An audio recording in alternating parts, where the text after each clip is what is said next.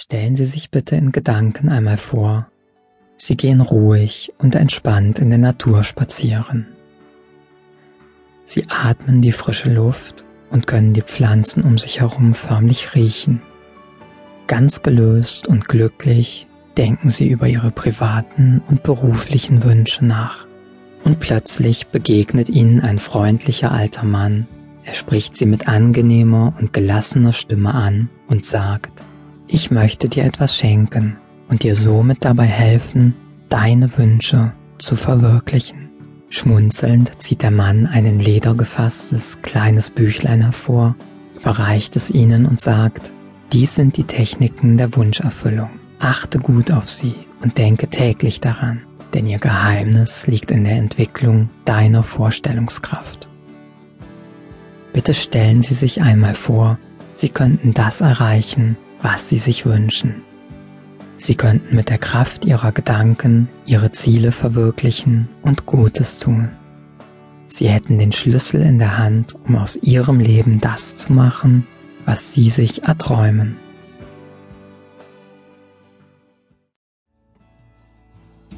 Natürlich ist dies eine fiktive Vorstellung und vorneweg gesagt, auch Mentaltraining kann keine Wunder vollbringen.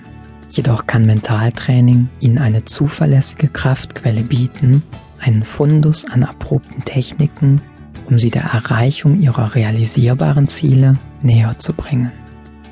Und wenn wir unsere Ziele genauer betrachten, dann stellen wir fest, dass der Großteil unserer Ziele realisierbar ist und wir dennoch viele dieser Ziele immer wieder vor uns herschieben und noch nicht realisiert haben. Eben bei diesen alltäglichen Zielen kann Mentaltraining eine große Hilfe und Imagination ein kreativer Ratgeber sein. Die meisten Menschen haben eine konkrete Vorstellung davon, wie ihr Leben aussehen sollte.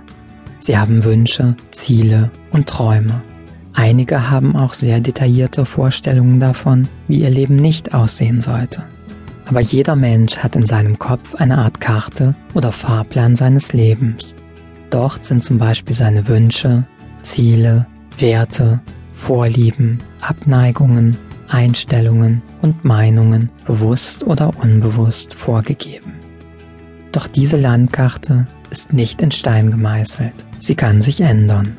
Vielleicht erinnern Sie sich noch, welche Werte und Ziele Sie als Kind oder Heranwachsender hatten.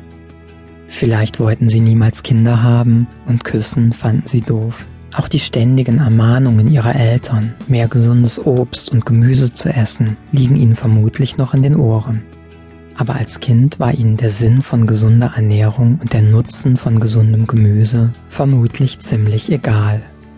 Heute haben sie vielleicht selbst Kinder und predigen diesen nun immer wieder, wie wichtig gesunde Ernährung ist.